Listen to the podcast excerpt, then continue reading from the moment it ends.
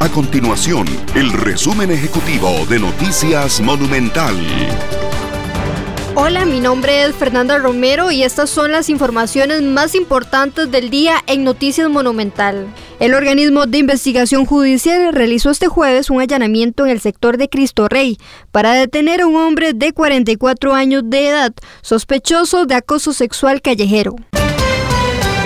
En medio de la pandemia y de una Navidad que será típica, las municipalidades apuestan por realizar caravanas navideñas para continuar con las celebraciones de la época, pero tomando en cuenta que no se pueden realizar actividades masivas que impliquen aglomeraciones. Las municipalidades de Moravia, Belén, Barba, Oriamuno, Goicochea, Santa Ana y Carrillo son algunos de los municipios que se inclinan por este tipo de actividades para mantener vivo el espíritu navideño. Estas y otras informaciones usted las puede encontrar en nuestro sitio web www.monumental.co.cr. Nuestro compromiso es mantener a Costa Rica informada. Esto fue el resumen ejecutivo de Noticias Monumental.